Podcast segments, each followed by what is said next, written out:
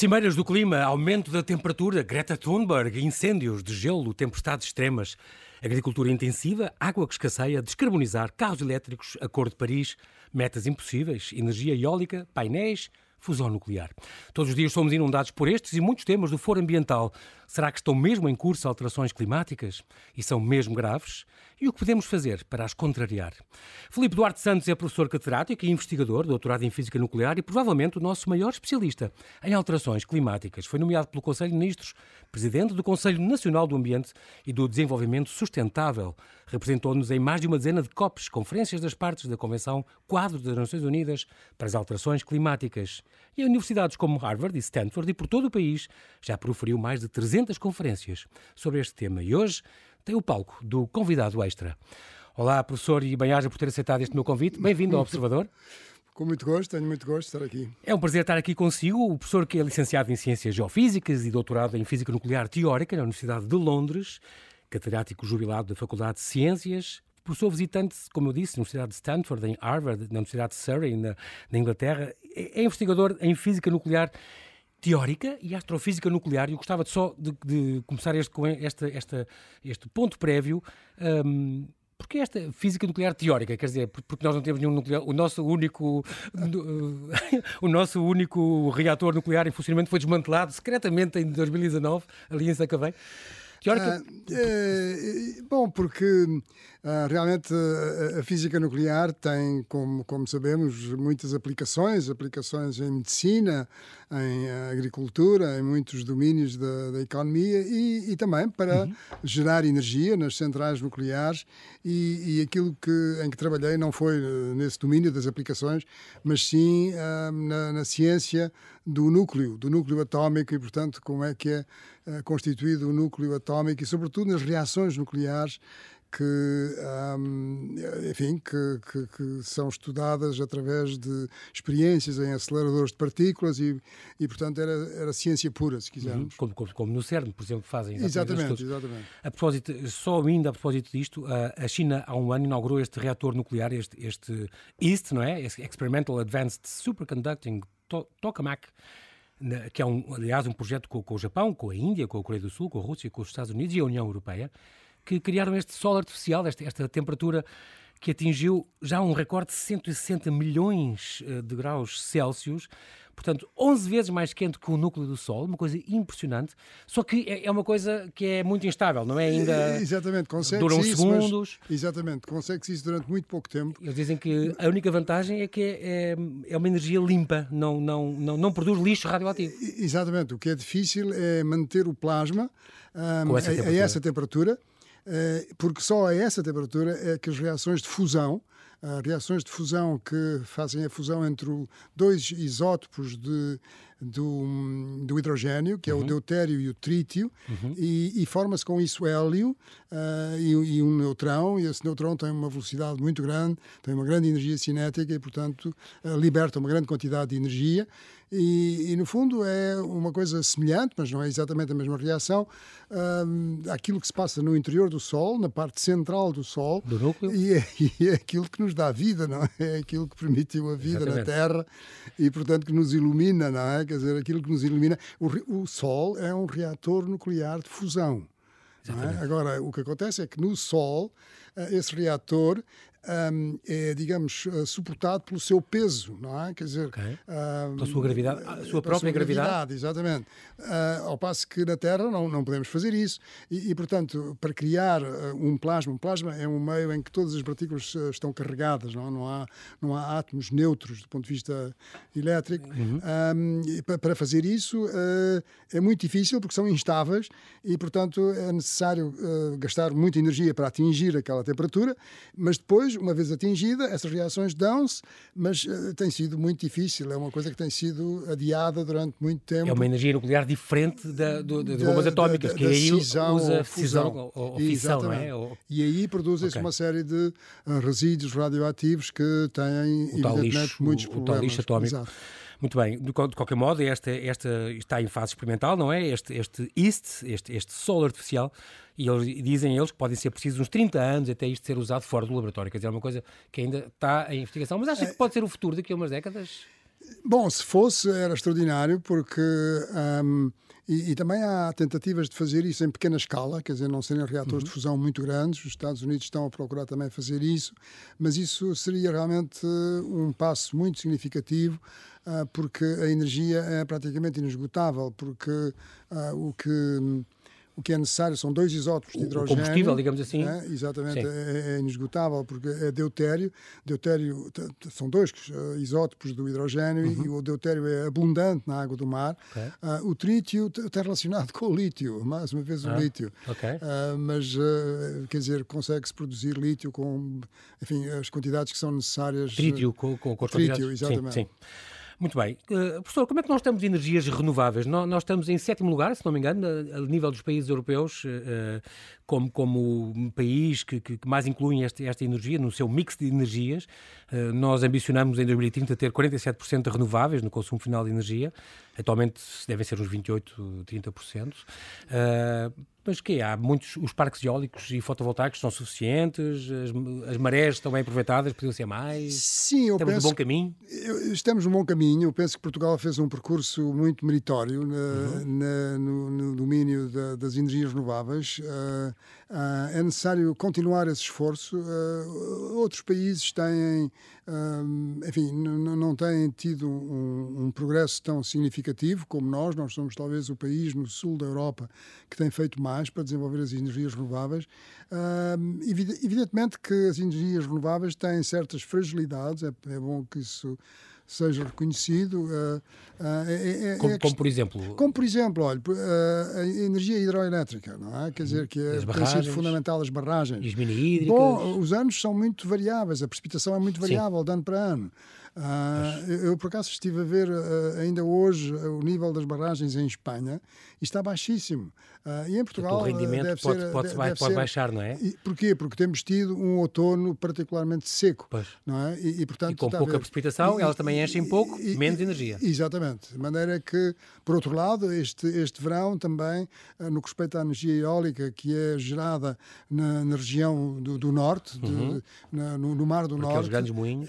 exatamente foi menor porque houve menos vento. Foi, foi pouco ventoso. Foi pouco ventoso e, portanto, está a ver, pois. não é só a intermitência diária, São dia depende, dia, é dependente. mas também depende de, desta intermitência sazonal, não é? Dizer, que nós não dominamos. Não é? e, o, e o sol? O Sol é sempre uma. Sim, sim, o Sol é diferente. O Sol é diferente. Isso continua a ser e nós temos cada vez eh, mais. E nós temos condições parques. ideais. Nós temos condições Muito ideais na Europa, não é? Uhum. Para a produção de energia e, solar. E as marés, professor? Faz alguma coisa cá ou ainda é muito uh, incipiente? Uh, as marés, uh, enfim, que eu tenha conhecimento, não há assim muito avanço, nessa, avanço nessa nesse domínio, mas no que respeita a a ondulação, a ondulação do mar, uh, aí no, no, nos Açores tem, tem okay. havido uh, um investimento muito significativo. Uma boa notícia foi, também para si com certeza, este Portugal fechou a última central do carvão, este, não é? A central do Pego, em Abrantes, 11 dias antes do previsto, 9, 9 anos antes do planeado. Foi, foi bom, nós abandonámos, foi a última exatamente, central elétrica baseada no carvão que nós tínhamos. Exatamente, exatamente. Isso foi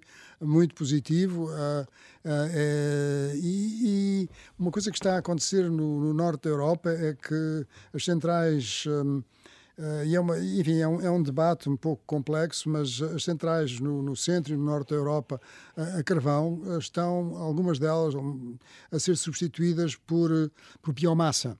E, okay. e isto porquê? Porque, de acordo com, uh, enfim, as, as políticas da, de, das Nações Unidas, em particular com o painel intergovernamental para as alterações climáticas, uhum. uh, quando se queima a biomassa no local em que se faz essa queima, isso não conta como emissões.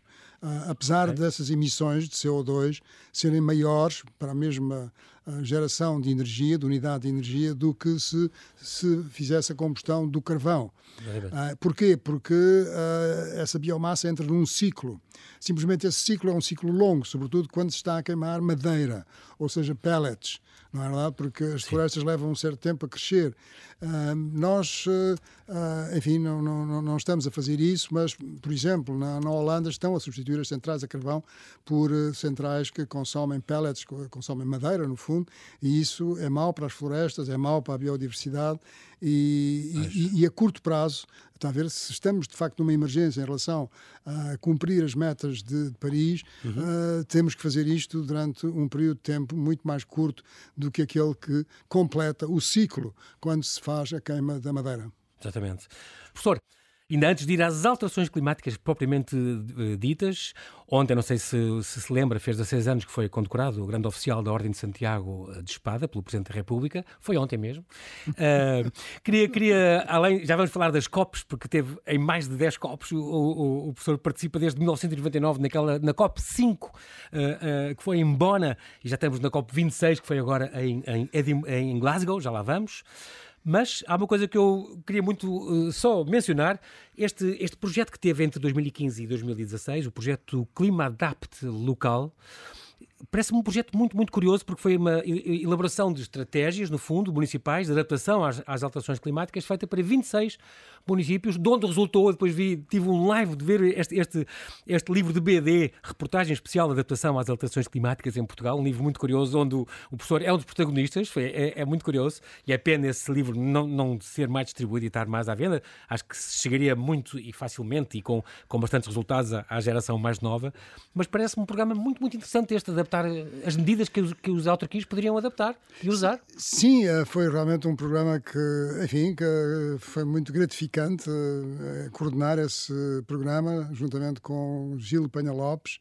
Um, e um, nós uh, escolhemos 26 municípios, uh, seguimos um, uma metodologia diferente daquela que é seguida noutros países europeus, em particular na, na, na Alemanha, em que se escolhem para fazer estas. Uh, uh, estes planos de adaptação, estratégias e planos de adaptação, uhum. escolhem-se sobretudo os, os, os conselhos com a maior população. Uhum. Uh, e nós não fizemos isso, escolhemos Lisboa, Porto, enfim, Leiria, outras grandes cidades, uh, Braga também, um, exatamente, Braga, uh, Castelo Branco, mas também escolhemos.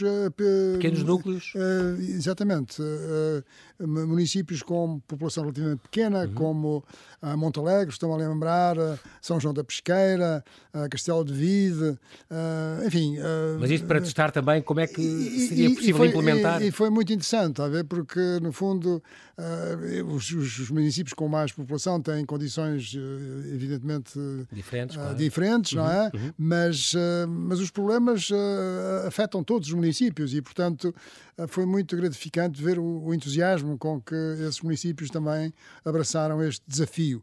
E, e, e uh, também outro aspecto da metodologia que utilizámos foi um, que as, as, estratégias de adaptação eram feitas por, pelos próprios técnicos da Câmara. Quer dizer, uh, o que nós fornecíamos, uh, quer dizer, uma primeira fase era eles identificarem aquilo que se tinha passado no seu município um, em termos de uh, danos, danos materiais ou, ou, mesmo humanos, que se pudesse relacionar com, com o tempo, não é? Com, com a variabilidade do tempo e, de certo modo, com o clima, não é? Com o clima mais recente. E, e depois, a partir daí, é que nós fornecemos os cenários climáticos futuros e, confrontados com esses cenários, eles foram ver uh, quais eram. Que medidas é que, que, medidas é que eram necessárias implementar. Uh, implementar. E, portanto, foi um trabalho que foi, sobretudo, um trabalho de um, de empowerment, agora não me estou a lembrar como é que se diz em português, mas empoderamento, e, empoderamento sim, sim, é? e, de, das pessoas. Muito curioso, porque em colaboração também com eles e a pedir soluções a eles. Exatamente, exatamente. Porque eles conheciam a realidade do terreno, conheciam as pessoas. Evidentemente. Isso é muito dizer, importante. Não é? é um dado que falta a um académico que esteja só a estudar o. Exatamente, quer dizer, não, não, não é houve. curioso maneira de forma que foi, foi, foi realmente interessante e cumprimos. O, o projeto levou um pouco mais de dois anos. Eu lembro-me que foi em Coimbra que uh, se lançaram uhum. as, as, as 26 estratégias uh, e, e, foi um, um, momento interessante não é? de, de convívio entre uh, muitos dos presidentes da Câmara estavam, estavam presentes e, enfim, em muitos destes municípios deu-se seguimento não é? aquelas medidas de identificação, aquelas medidas de adaptação que foram identificadas. Muito bem. Vamos então às alterações climáticas, professor, a primeira, a primeira questão é o que são? O que são realmente? Isto desmistificando, isto é só o aumento da temperatura que, que está a acontecer? São os grandes incêndios, as tempestades extremas, as secas, a deflorestação, extinções de espécies? Como é que bom, pode definir isso? Uh, bom, uh, tem a ver com, com o efeito de estufa na atmosfera. O efeito de estufa na atmosfera talvez uh, consiga descrever de uma forma bastante enfim, simplificada, uhum. que, é, que é o seguinte: quando nós estamos numa praia, não é? Quer dizer, ao sol, uhum. a, a, areia está muito quente e, portanto, essa areia está a emitir uma radiação. Uhum. Uma radiação que é uma radiação infravermelha, uma radiação térmica. E se não houvesse gases com efeito de estufa na, na nossa atmosfera, essa radiação ia diretamente para o espaço exterior para o espaço exterior. Dissipava-se para o espaço. Dissipava-se para o espaço. Mas o que acontece é que nós temos na atmosfera, eh, fazendo parte da composição da atmosfera, uhum. temos gases com efeito de estufa que absorvem e emitem essa radiação. E ao absorver e emitirem essa radiação, eles escapam mais dificilmente, digamos Sim. assim. É? Escapam-se menos. Escapam-se. Eh, quer dizer, tem que, tem que haver um equilíbrio. Na atmosfera, portanto? Acumulam-se na atmosfera. Quer dizer, quer dizer, a temperatura da atmosfera tende a aumentar se nós tivermos mais gases com efeito de estufa. Se nós não tivéssemos gases com efeito de estufa na nossa atmosfera, a temperatura, em vez de ser a temperatura média uhum. uh, global uh, é de 15 graus Celsius, se não tivéssemos era menos 18, está a ver? Portanto, era um mundo uhum. gelado, era um mundo Exato. em que a vida não se tinha desenvolvido, era uma coisa terrível, não é? E, portanto... Uh, tem uma função importante, portanto, tem uma função gás, fundamental. Tem que haver. Exatamente, mas se aumentarmos a sua concentração, a temperatura média global aumenta, Sobe. se diminuirmos, claro. ela baixa. Portanto, o que se está a passar é um aumento ou uma intensificação do efeito estufa e que tem uma das consequências é precisamente o aumento da temperatura média global, que já aumentou de 1 grau, uh, cerca de 1 grau, 1 grau, 1 graus Celsius desde o período pré-industrial até agora. Portanto, desde o século XVIII? Uh, sim, desde o século XVIII, uhum, exatamente, uhum, uhum. desde a Revolução Industrial. Sim.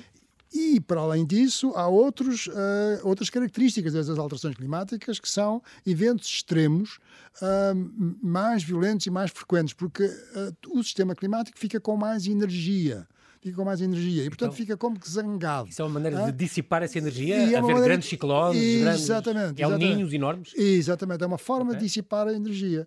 É? E, portanto, nos sítios em que, uh, em que uh, há uma precipitação considerável, ela passa uh, a cair, essa precipitação, com em, intervalos de tempo mais curtos e, e muito, de uma forma muito mais violenta. Se calhar por causa, então, das inundações que vimos em Liège, e, na Alemanha... E, e, na... Exatamente. E, portanto, nas regiões em que há secas, as secas tornam-se uh, mais frequentes e mais intensas. Isto aconteceu em Madagascar, por exemplo, este ano, no sul de Madagascar. Exatamente. Aliás, depois... isso é um dos problemas mais uhum. graves, talvez, é essa tendência para a, a mudança dos climas, dos climas uh, úmidos em climas subúmidos, subúmidos em, em, em semiáridos, semiáridos em áridos, áridos em hiperáridos. Portanto, o deserto a avançar. E, exatamente, em muitas regiões do mundo e isso tem consequências muito gravosas para... Por exemplo, com as migrações, que provoca as debandadas gerais de populações que vão à procura de um... Exatamente, mas é exatamente Deixam de ter lagos, deixam de ter... ter não é? Exato. Mas é exatamente isso que referiu, o sul de Madagascar está a ser afetado por uma seca muito Portanto, este, estes eventos meteorológicos extremos intensificaram-se e tornaram-se mais frequentes e isso é devido... Professor, como é que o professor uh, uh, responde àqueles negacionistas que dizem não, isto sempre aconteceu, o que não havia antigamente era registros e agora temos e, portanto, sabemos o que é que se passou nos últimos 100 anos, mas isto uh, desde o Plioceno que se passa e, portanto, há estes ciclos e tal. Isso é perfeitamente verdade, que agora temos muito mais registros um, e isso às vezes causa dificuldade, como, por exemplo, em fazer a análise do que é que se passa com o número de ciclones tropicais e a sua intensidade. Um, agora temos registros muito detalhados, sim, sim. mas por outro lado, nós também temos uh, registros do que era o clima no passado, uh, há 10 mil anos, 20 mil anos, 100 Através, mil anos. Por exemplo, do estudo do gelo, do gelo, dos estratos. Exatamente. E, portanto, conseguimos uh, saber qual era a concentração dos gases com efeito de estufa okay. no passado, como é que ela variou nos vários períodos glaciares e interglaciares. Um, e, portanto, portanto, isso são variações que estão identificadas as causas, são causas naturais. o clima sempre mudou, o clima da Terra sempre mudou uh, irá continuar a mudar, mas agora estamos a fazer uma, uma, uma mudança, estamos a provocar uma mudança antropogénica, ou seja, causada, causada pelo homem, pela atividade humana? O que, o que caracteriza esta interferência é estar a ser feita num intervalo de tempo tão curto. Portanto, é uma coisa quase exponencial. O problema é que somos nós a causá-la, mas está a crescer muito rapidamente. Quer dizer, durante muito pouco tempo, quer dizer, nos, dos, em 200 anos, nós mudamos a composição da atmosfera no que respeita ao CO2 para valores, quer dizer, a, a uhum. concentração atual tem valores que a Terra só teve há cerca de 2 milhões de anos.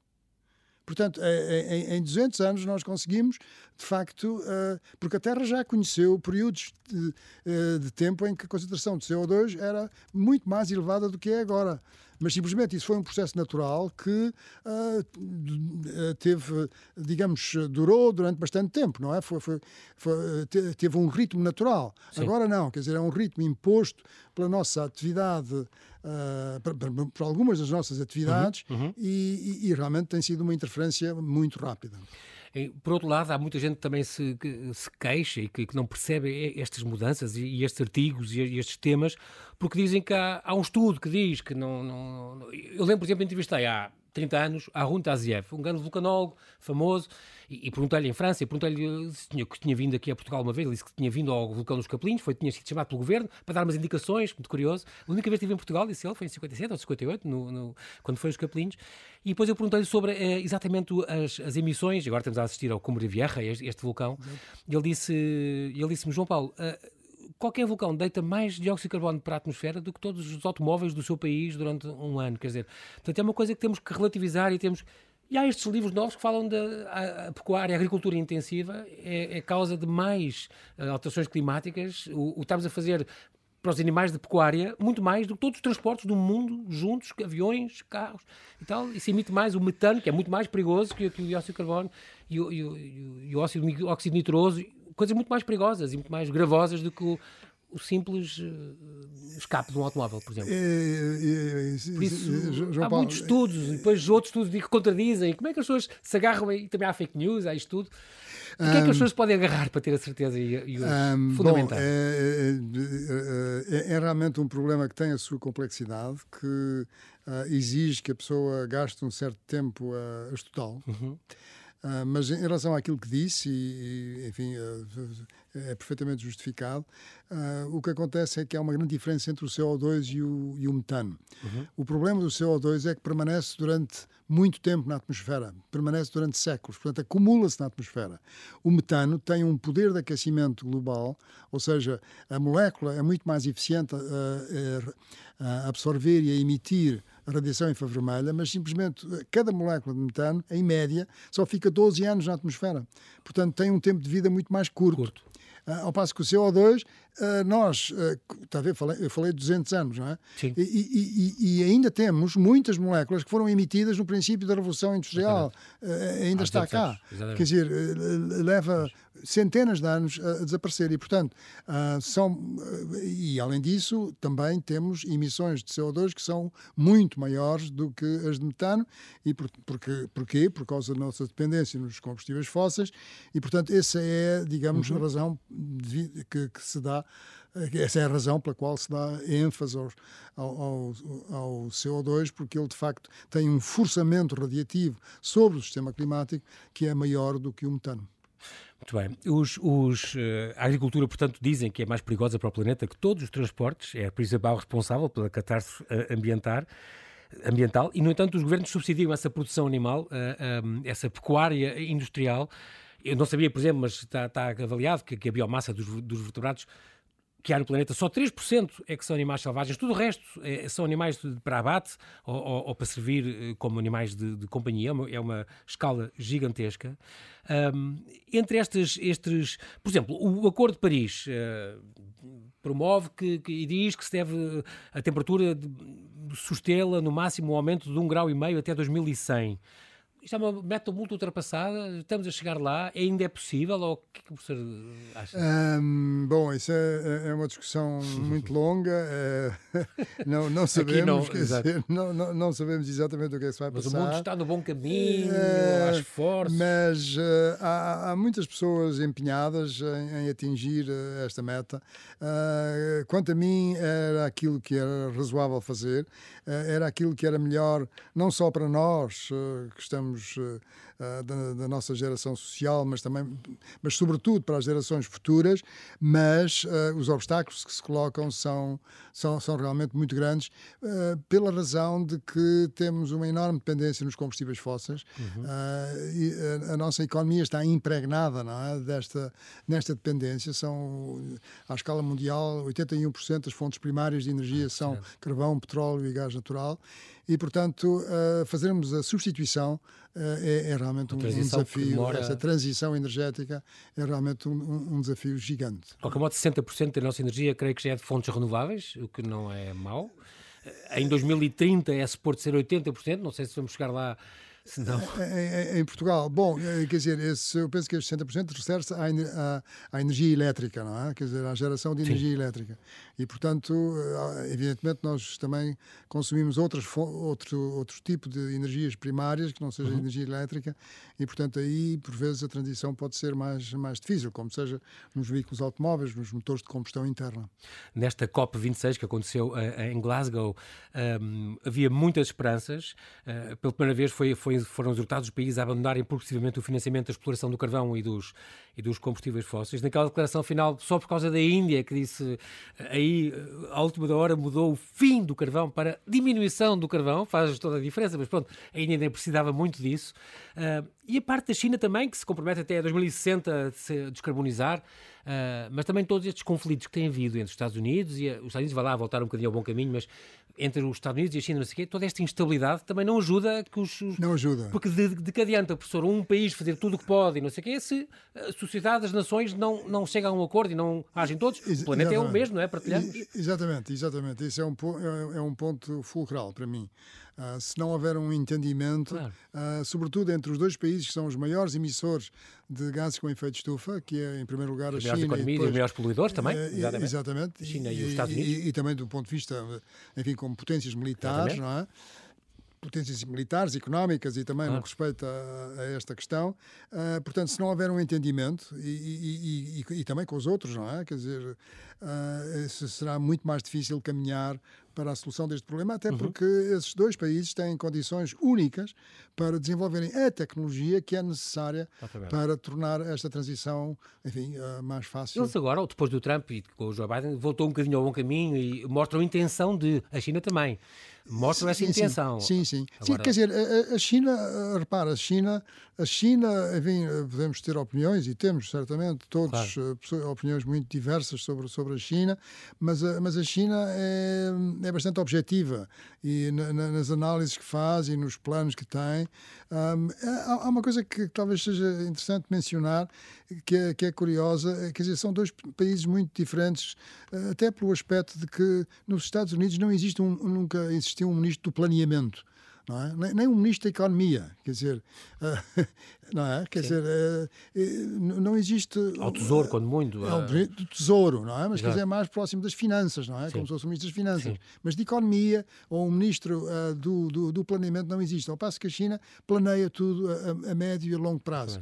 E tem muito mais capacidade de fazer, de fazer esse planeamento. É e reconhece que as alterações climáticas são uma coisa que é necessário controlar. Está a ver? E, portanto, fazem realmente um esforço uh, muito grande, mas o problema é que têm uma enorme dependência no carvão e, e, não querem prejudicar o seu crescimento económico, como também os Estados Unidos não querem prejudicar e como também a claro. União Europeia, enfim, e, e, todos os países do mundo. Professor, nós temos quatro minutos e lhe perguntar assim, uh, falámos um bocadinho, e, e isso foi, foi, importante já a parte das nações, uh, essa, essa, para atingir essa neutralidade carbónica 2050, a União Europeia, a União Europeia está a liderar nesse processo, as medidas do, dos carros a gasóleo e a gasolina também vão ser, parece que, proibidos depois em 2035 e tal. Um, essas metas às vezes são um bocadinho difíceis. A própria Alemanha disse que não consegue trocar os carros todos, a própria Alemanha, por carros elétricos no prazo que eles dão, já é impossível, mas, mas fazem esse esforço, tudo bem. A nível de países falámos, a nível de, de, de autarquias, aquele projeto que falámos também, também ajudou. O governo tem estas leis e está a fazer esta transição, faz parte já da política de, de, dos governos atuais, as leis para reduzir as emissões. A nível pessoal, assim, coisas, coisas práticas que cada um pode fazer para contribuir para não, não ser tão forte estas alterações climáticas. Eu, eu pergunto isto porque, por exemplo, poupar um bocadinho a água do duche, a gente poupa um bocado, poupa por dia posso poupar cento e tal litros, mas depois uh, só para fazer um quilo de bife gastam-se 4 mil e não sei quantos litros. Quer dizer, portanto, é tudo um bocadinho irrisório esse, nesse nível. O que é que nós temos de fazer, professor? Eu, eu, penso que a nível da energia, quer dizer, temos que ser mais conscientes das questões eh, relativas à energia, ao, ao uso da energia. Uh, esta transição energética não vai ser possível, enfim, esta é a minha opinião, se não houver um esforço a nível mundial para que haja uma maior uh, redução do consumo de energia. Que não é só a eficiência, a eficiência é fundamental, mas para além da eficiência temos que uh, começar a, a pensar naquilo que hoje em dia se chama como suficiência energética. Ou seja, uhum consumir menos energia. No fundo, é, é, é, essa ideia do, do chuveiro não durar, enfim, um tempo uh, desnecessário, uh, mas uh, aplicada à energia, não é? Quer dizer, e, e isso significa termos cuidado sobre, com a eficiência energética dos, dos aparelhos que temos em casa, termos cuidado com a, a climatização, no que respeita às deslocações, fazer deslocações, enfim, mais fundamentadas, aquelas que são essenciais. Uh, enfim, Repartir as boleias, essas coisas, combinar isso. Exatamente. Uh, Portanto, esta tendência que é muito saudável, eh, que eu, que eu geralmente já não posso fazer de andar de bicicleta na cidade, mas, eh, mas, que é, mas, mas que é uma coisa muito agora. positiva. Uhum, é? eu, eu, tenho uh, uh, vários, uh, várias pessoas jovens não é? que estão, com, com as quais trabalho e que, e que vêm para, para, para, a universidade de, de, bicicleta, não é? Portanto, uhum. e, e, portanto eu, eu diria esse aspecto da energia e também o aspecto da alimentação, porque a, a, a, dieta americana não é uma dieta saudável, não é? Quer dizer, uh, comermos muita carne, sobretudo de uh, carne de vaca, não é? De, de ruminantes, não, não, não é uma coisa muito saudável não quer dizer que não se coma de vez em quando, quer dizer, não, não, é, não é isso. Não, não, não, quer dizer, a solução não é tornar todas as pessoas vegetarianas, mas quer dizer, mas termos uma dieta em que tenhamos em atenção a essas questões. Equilibrada porque, e não, não usar da carne, por exemplo. Exatamente, porque esse, eu diria que esse problema da alimentação, da segurança alimentar, de uma população mundial crescente, já somos 7.800 milhões de pessoas uhum. e vamos ser, enfim, à volta de 10 mil milhões no fim do, do, deste século, é, é, é um problema talvez até mais complexo do que, do que as alterações climáticas e a perda de biodiversidade que pode estar, uh, que, que, pode estar em perigo, não é? Que, ou já está em perigo, em certa medida, mas com essa necessidade de, uh, enfim, de, de, transformação da paisagem para as agriculturas Professor, intensivas. Última questão. Uh, Greta Thunberg e estes movimentos são importantes? São importantes, na minha opinião, são importantes. Chamam a atenção porque acordam. Exatamente, é um movimento social uh, extremamente importante, uh, é muito diversificado. Uh, quer dizer, uh, as pessoas uh, podem concordar com alguns aspectos, não concordar com outras, uhum. mas o facto é que os, os, os, jovens, há muitos jovens que estão cada vez mais conscientes do problema que vão ter, que vão ter, uhum. tudo indica, de uma forma mais grave do que aquela que nós tivemos quando, quando tínhamos a idade deles, e portanto é perfeitamente legítimo que eles se preocupem com isso, e aliás está a fazer um percurso muito interessante no mundo uh, a relação que se estabelece entre as alterações climáticas e os direitos e os direitos do homem. É? Uh, portanto, uh, quer dizer, há, há, se nós não fizermos a mitigação, ou seja, a redução das emissões uh, que é preconizada pelo Acordo de Paris, efetivamente, os, direitos, os, os, direitos humanos vão ser afetados em muitas regiões do mundo, direitos à habitação, direitos à vida, uhum. é? direitos à alimentação, há muitos direitos humanos que vão ser afetados pelo facto de que um, as alterações climáticas vão ser muitíssimo mais gravosas para eles do que nos países com economias avançadas. Muito bem, professor. Nós, infelizmente, não temos tempo para mais. Quero agradecer-lhe, professor Filipe Duarte Santos, bem age pela sua disponibilidade em vir ao Observador. Tive oxalá, muito. Oxalá esta conversa tenha sido também uma boa ferramenta para, para nos convencer a fazer algo pela nossa terra, pela nossa saúde e pelas gerações vindouras, porque afinal está muita coisa nas nossas mãos. Bem-aja, professor. Até breve. Até breve.